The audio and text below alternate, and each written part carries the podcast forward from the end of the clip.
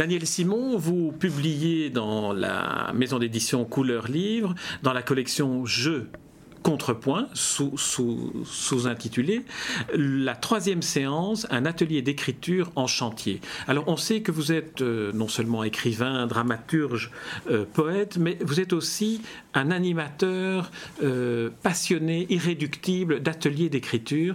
Alors le fait d'avoir appelé, d'avoir voulu évoquer la troisième séance pourrait faire penser, et vous, le dites, à une séance en thérapie ou à une séance de cinéma. Vous avez privilégié la séance de cinéma?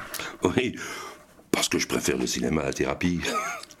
Mais parce qu'il y avait la fameuse, la fameuse séance, la dernière séance, la belle émission des années 80 d'Eddie Mitchell, quoi. Hein. Euh, mais bon, c'était pour, c'était pour, c'était pour, euh, pour tout de suite commencer par, par, par euh, un débat que je ne veux pas avoir, en fait dans le, mouvement des ateliers d'écriture depuis en gros 35 ans en France, en Europe, etc. Euh, qui n'est pas le même qu'aux États-Unis, qui est plutôt l'université d'écriture où on forme des écrivains d'une certaine façon. Dans les ateliers d'écriture, dans les années qui, ont commencé dans, les années 60-70, on était dans la créativité, la libre expression, Carl Rogers, chacun un créateur, etc. Et puis le mot atelier, c'est pas le mot université ni académie, ça va à côté euh, matériel, euh, sur le, métier. Hein. Donc ça, ça me plaisait bien. Ça évoquait plus l'ouvrier que, le penseur, je dirais. Hélas, dans les années 90, 90-90, la psychothérapie est rentrée partout dans mon lit, dans mon frigo. et dans mon atelier d'écriture, on voyait de plus en plus, on ne peut plus utiliser le mot chagrin, on doit utiliser le mot stress ou déprime. Donc moi, j'aime bien défendre tristesse, chagrin, amertume, enfin, tous ces mots qui ont servi à quelque chose. Euh, c'est-à-dire démédicaliser le langage de, notre existence et surtout ne pas le laisser tirer toujours vers des interprétations idiotes qui sont le freudisme à 5 euros.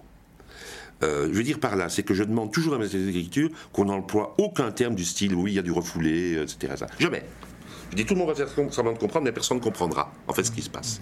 Alors dites, moi plutôt ce, que vous entendez vous. Hein. Donc c'était autour de ça. C'était refuser de, laisser dire à nouveau qu'on faisait un travail thérapeutique. Quoi. Alors qu'on ne fait pas un travail thérapeutique, mais j'accepte le terme de surcroît thérapeutique, de, s'il faut bien laisser quelque chose. Mais quand on, aura terminé cette interview, je me sentirai mieux après qu'avant. bah oui. Donc est-ce que je vais dire que l'interview est thérapeutique? Voilà, on en est là, quoi. Hein, on en est là. Euh, je pense que s'il y a cette réflexion sur le thérapeutique, c'est parce que je constate que dans l'atelier d'écriture, euh, ben, c'est une pratique très généralisée aujourd'hui. Il y a des ateliers d'écriture partout. Et il y a, je dirais, des, confrères euh, plus jeunes euh, ou, de mon âge qui ne pratiquent pas de la même façon que moi, chacun. Hein. et ça se combat aussi, hein, je dirais. J'ai aussi écrit ce, bouquin pour remettre. C'est pas, pas un livre, c'est pas un livre boîte à outils. Hein oui, précisons-le parce qu'on pourrait penser, tiens, voilà, je vais avoir des, méthodes. Ça vous avez déjà dit, d'ailleurs, vous dites qu'il y a assez de copier-coller, d'ailleurs. Ah oui, il y en a, il y en a. On, moi, je, on peut faire ensemble, en, se renvoyant la balle, un livre sur les études d'écriture en un week-end. Ça, c'est pas un problème. Euh, je parle de boîte à outils. Euh, et les bons livres là-dedans se comptent sur le doigt de deux mains, je dirais, en 35 ans. Et ils sont là. Mais ce qui m'intéressait, c'était de voir pourquoi les gens se réunissent comme ça. Pourquoi ils viennent dans, alors qu'il fait beau, euh, euh, qu'il y a du soleil, pourtant ils sont là à l'atelier. Euh, pourquoi, euh, pourquoi ils s'acharnent à, chercher une forme? Mm. Je pense que c'est aussi pour des raisons qui sont très liées à un métier et je ne pense pas que ce sont des écrivains. Donc soyons clairs, on ne prend pas des écrivains. Ce sont des auteurs, par Ce sont des auteurs. Et pas des écrivains devant des, personnes âgées. Je dis, vous êtes des vieillissants. Ça vous va, ça? Non. Hein, hein, hein? Bon. Euh, donc, euh, ce sont des auteurs. des auteurs. Des auteurs. Alors qu'ils sont euh, talentueux ou pas talentueux. Et certains sont devenus écrivains. Mais ça, c'est complètement miraculeux. Je n'ai rien à voir directement là-dedans. C'est eux qui ont décidé ça. Et alors, quand ils l'ont décidé, j'ai accompagné ça. Mais, mais, je n'ai pas euh, une académie de futurs écrivains euh, euh, tous les samedis ou tous les mercredis. Donc voilà pourquoi la séance. Vous dites à un moment donné que l'atelier peut être ou doit être ou est un outil de réparation individuelle ou sociale. Et peut-être que là on trouve la double démarche individuelle et en atelier. C'est très juste. Alors, euh, la présence dans un atelier d'écriture, elle, s'appuie sur de, divers moteurs. Il y a des personnes, des auteurs qui vont euh, chercher à, entretenir quelque chose qu'ils rêvent d'écrire. Voilà. Parce qu'on leur a dit, euh, quand ils avaient 6 ans, qu'ils avaient une bonne plume. Voilà, comme quand tu parles bien, Daniel, tu seras avocat ou comédien. Hein. on m'a dit ça tout le temps. Donc j'ai surtout pas voulu être ça d'une certaine façon. Mais euh, on est vite résumé à ça. Alors on obéit, comme je dis. Bon. Il y a ceux qui veulent écrire parce qu'ils cherchent à, refaire euh, ressurgir quelque chose qui est enfoui en eux, mais qui est leur passé, euh, mais un passé qui toujours est très agissant, etc. Il y a toutes ces raisons. Et donc je pense effectivement que les personnes qui prennent la peine de, chercher à, construire un texte pour se relier au monde et pas pour se protéger du monde, euh, font un travail de réparation. C'est qu'il y a un endroit où les pièces étaient bien ajustées. Et, social, parce que je pense aussi, moi j'ai un blog qui s'appelle Je suis un lieu commun, et je me suis surpris moi-même à, à être d'accord avec ce titre. Je suis un lieu commun parce que, je suis fait de clichés, parce que je suis fait de lieux communs, mais aussi parce que je suis traversé par tout ce qui est commun. Et donc, euh, et que ça, ça m'est apparu, je n'ai rien de singulier, si ce n'est le récit de ce que je suis.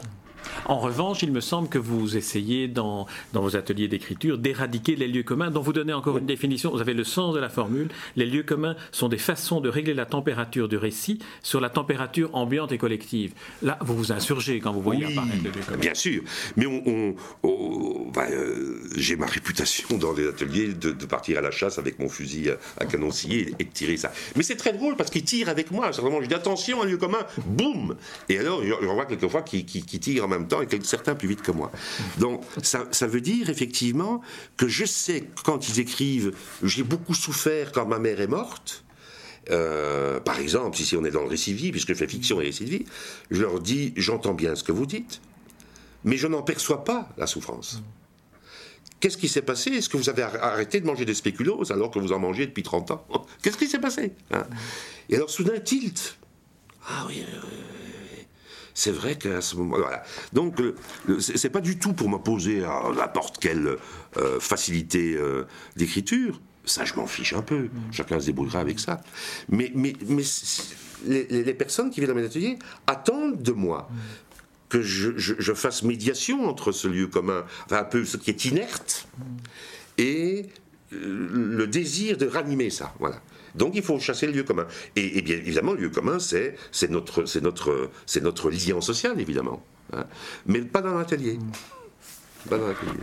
Alors, euh, j'aimerais qu'on revienne sur une, façon que vous avez à nouveau de, décrire et de, et, de définir certaines notions comme vérité et sincérité. Alors, racontez un peu l'étymologie de sincère, parce que là, c'est quand même. Oui, elle est magnifique. Hein, elle est magnifique. Je le dois à un ami, Jean-Claude Legros, qui me, raconte un jour cela.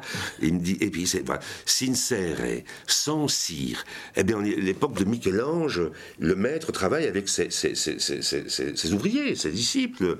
Euh, avec, avec l'atelier. Euh, et, je suis sûr qu'il y en a un ou l'autre qui travaille comme en bande dessinée, on est spécialiste des décors ou de ceci ou de cela. Et donc, euh, il y en a quelquefois qui, qui dont, le, burin glissait, je dirais. Sur, le marbre, et donc il y avait un éclat. Alors on le remplissait de, cire mêlée à la poussière de marbre, et donc le client n'y voyait que du feu, je dirais. Mais lors des, grandes ventes les plus importantes, le, le, je sais pas moi, l'intermédiaire, le, vendeur, hein, euh, précisait évidemment la qualité des œuvres, et les œuvres sincères et sincères étaient les plus chères. Et je trouve ça magnifique, évidemment. Et sincère, ça veut dire sans, la cire, qui dissimulait le défaut. Qui dissimulait le défaut, voilà, exactement. Voilà. Alors, quelle est la différence entre la sincérité et la vérité en matière de récit, en matière d'écriture? Thomas Bernhardt, que, j'adore, que, j'affectionne beaucoup, euh, dans une interview qu'il fait dans une belle émission d'époque océanique, euh, il est très peu filmé, c'est écrivain autrichien, mais il est filmé, et pendant une heure, euh, il répond, il est là, à une terrasse à Minorque, il boit un vin blanc, il souffrait des poumons, il prenait l'air de l'Atlantique, et, il parle des culottes du pape qui, qui, sèchent dans la cour de, Saint-Pierre, enfin, il raconte des, bêtises, et puis à un certain moment, il parle très sérieusement, de la mort qui est en nous et ça. Et puis à ce moment, il dit à la caméra, vous avez remarqué comme un homme, comme une caméra peut difficilement filmer la bouche et le pied d'un homme en même temps? Et la caméra, évidemment, balaye, elle obtempère, et il dit, tout ce que je vous ai raconté depuis une heure, je l'ai fait en battant du pied pour la musique. Et ça m'a bouleversé.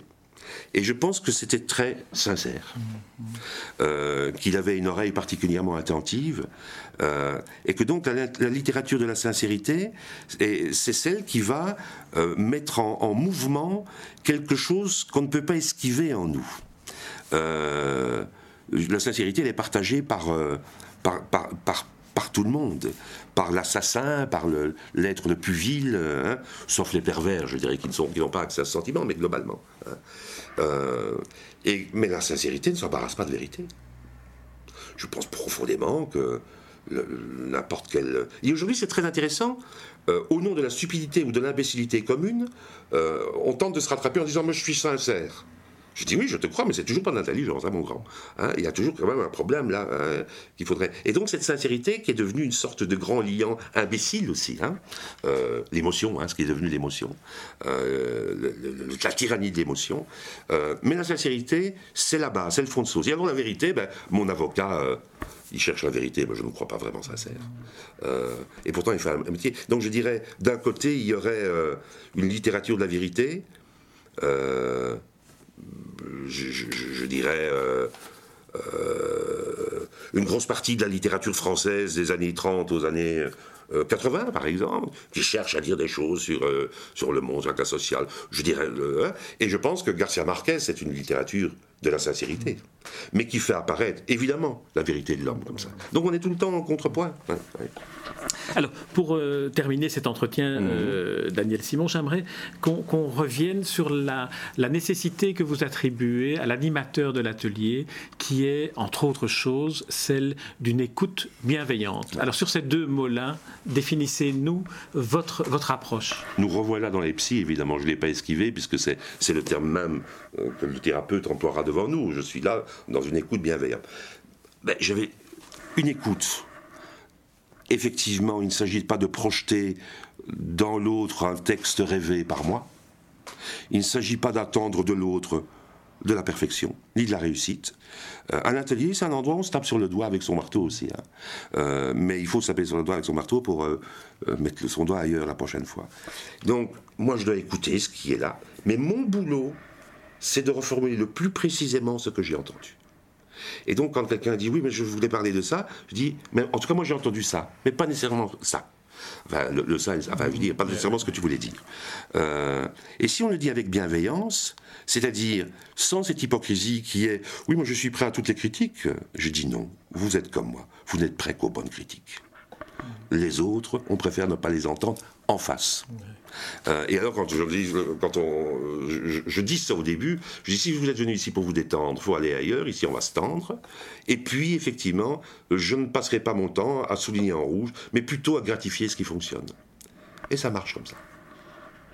Oui, vous avez bien dit, hein, on n'est pas dans l'atelier pour se détendre. La tension est aussi un élément essentiel. Pour que la flèche parte, il faut que l'arc soit bandé. Hein. Euh, et, et, qu'un texte réussit, c'est quand même, quelle que soit sa, forme, c'est un texte où la flèche a sa, vraie amplitude, c'est-à-dire où, le fil du récit tient jusqu'à ce que la flèche se plante à la fin. Et puis il faut systématiquement couper les trois phrases qui suivent la fin. on redit la même chose. C'est pour, Mais, mais c'est vrai que cette tension, euh, cette écoute et surtout cette confiance dans le travail de l'autre, mais pas dans l'autre. Je ne le connais pas moi. Je connais le travail qu'il fait avec moi. Voilà. Daniel Simon, je vous remercie pour cette interview. Et puis pour, euh, pour ce livre, La troisième séance, un atelier d'écriture en chantier, paru dans la maison d'édition Couleur Livre, dans la collection Jeux sous-collection Contrepoint. Alors c'est un livre qui non seulement redonne le goût de, la lecture, de l'écriture, du livre, mais aussi de vous rencontrer, de vous revoir et puis d'aller peut-être dans une séance d'atelier d'écriture que vous animez. Merci Daniel. Merci, au revoir.